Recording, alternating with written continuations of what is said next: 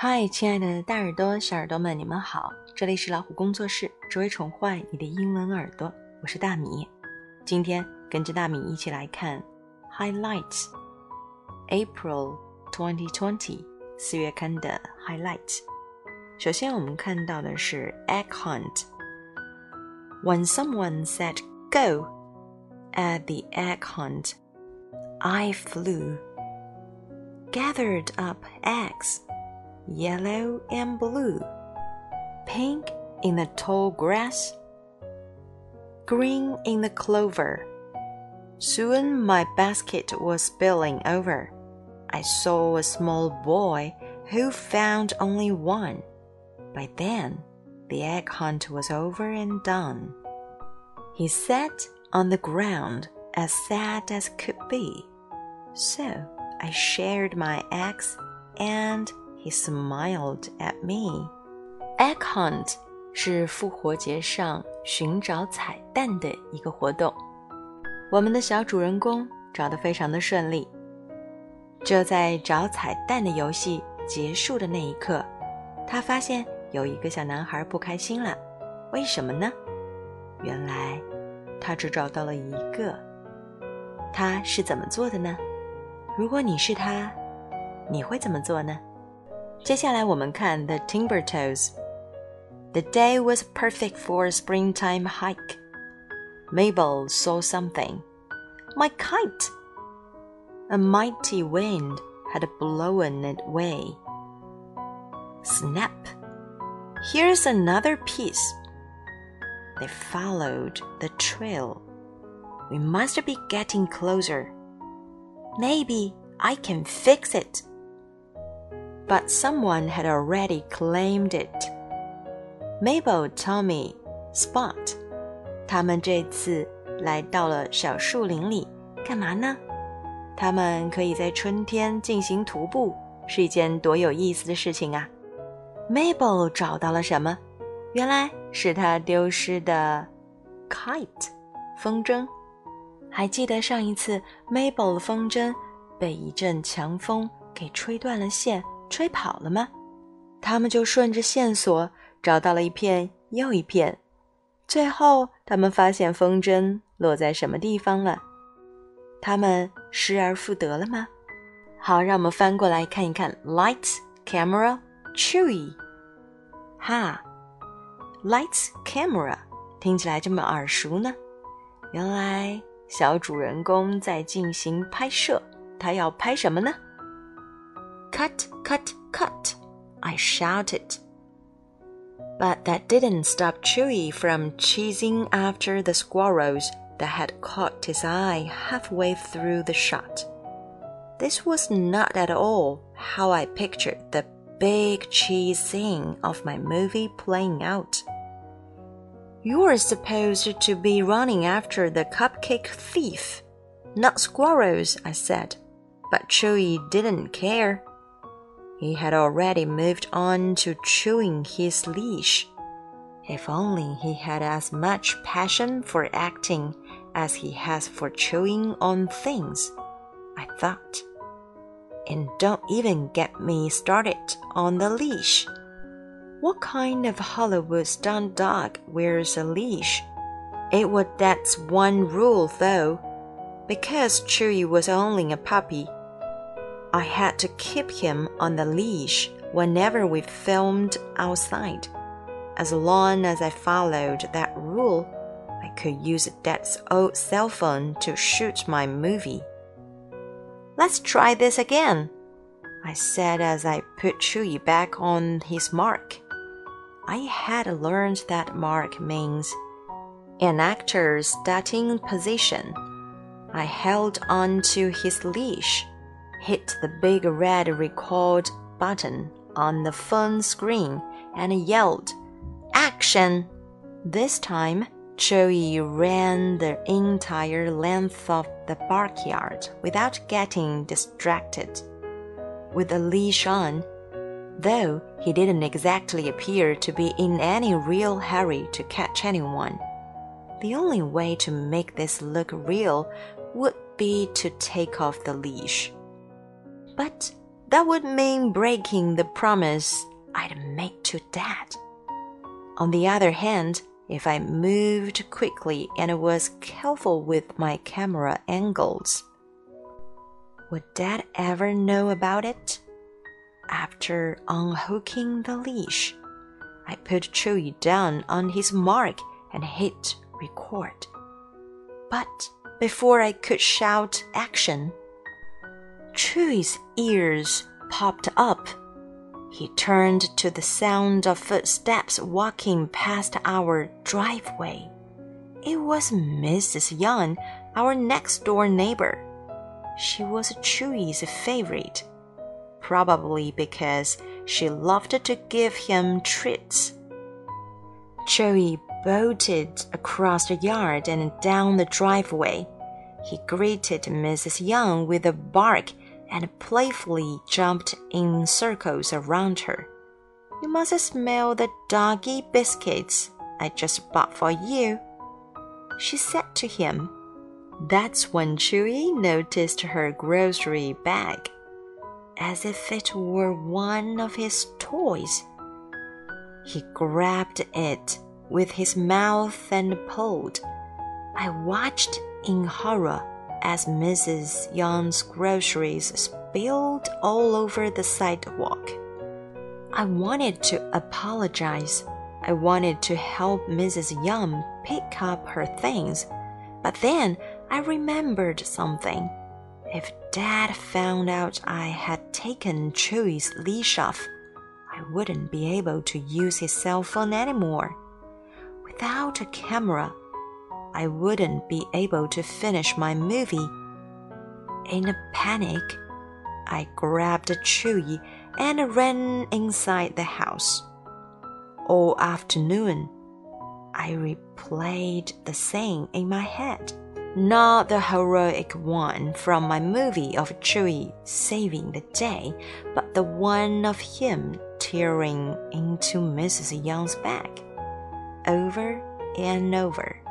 I watched myself run away without apologizing or offering to pick up the mess. When Dad arrived home that evening, I handed him his cell phone.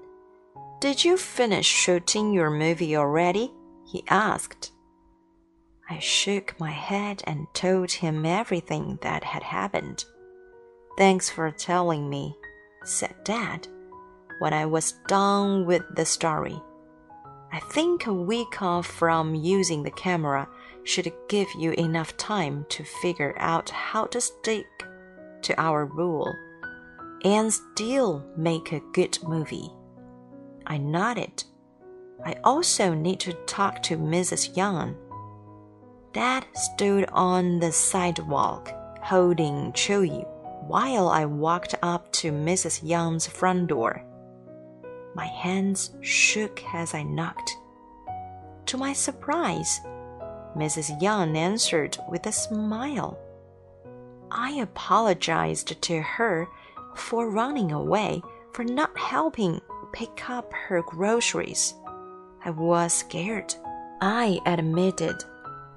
I was so focused on trying to finish my movie that I made some bad decisions. Apology accepted, Lee, said Mrs. Young. Did you say you're making a movie about that puppy of yours? She pointed to Chewy, who was now trying to chew Dad's shoelaces. I nodded. Well, I'd love to see it when it's finished.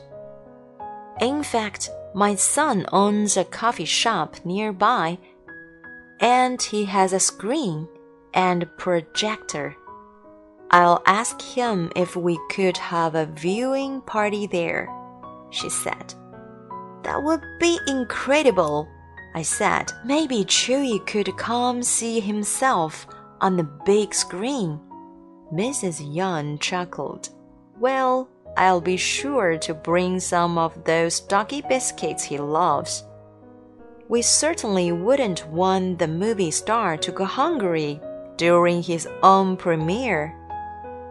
哈，故事讲完了，主人公是谁呢？主人公是我们很爱拍电影的小男孩，他有一只宠物狗叫做 Chewy，他的摄像机呢是爸爸的手机。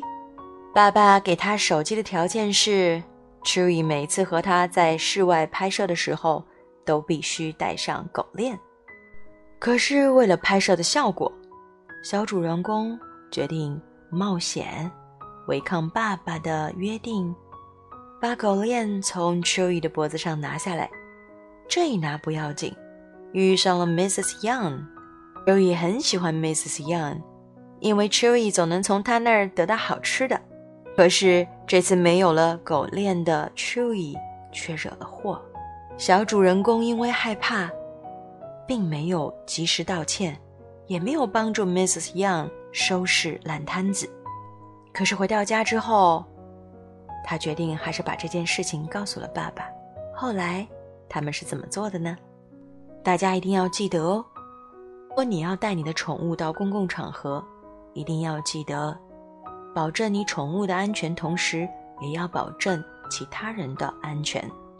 接下来我们看到的是 Goofus and Gallant。There's some Goofus and Gallant in us all. When the Gallant shine through, we show our best self. Goofus uses lots and lots bubble bath. Gallant uses only as much soap as he needs. Oops! Oh well, at least I'm quick. Gallant is careful when he does a job. Your Goofus and Gallant moments. I feel like Goofus when I burped out loud with saying excuse me. I feel like Gallant when I made friends with a boy who needed a friend。这一次，Goofus 和 Gallant 又有什么行为上的差别呢？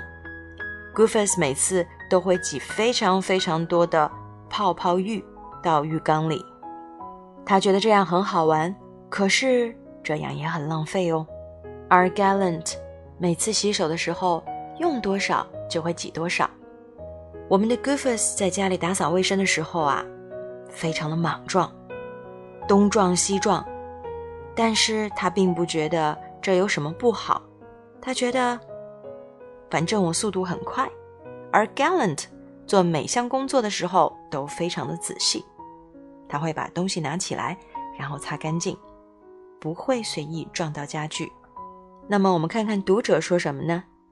嗯，我觉得自己像 Goofus，因为有的时候啊，我大声打嗝的时候都没有说 Excuse me。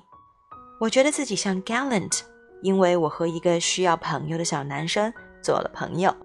生活中你发现哪些好的行为和需要改进的行为呢？不妨把它们写下来。接下来看到的是 Gallant Challenge。Let's step up. All steps add up. Big steps do too. Read about some Earth Day heroes on pages 21 to 25. There are lots of steps you and your family can take that help the planet and make a difference. Here are a few ideas. Turn off unused lights and consider using energy efficient light bulbs rather than incandescent bulbs. Only about 10% of an incandescent's energy use makes light. The rest is lost to heat. Use less water. Take shorter showers. And 10 minute shower can use 25 gallons. And a full bathtub can use 30 gallons.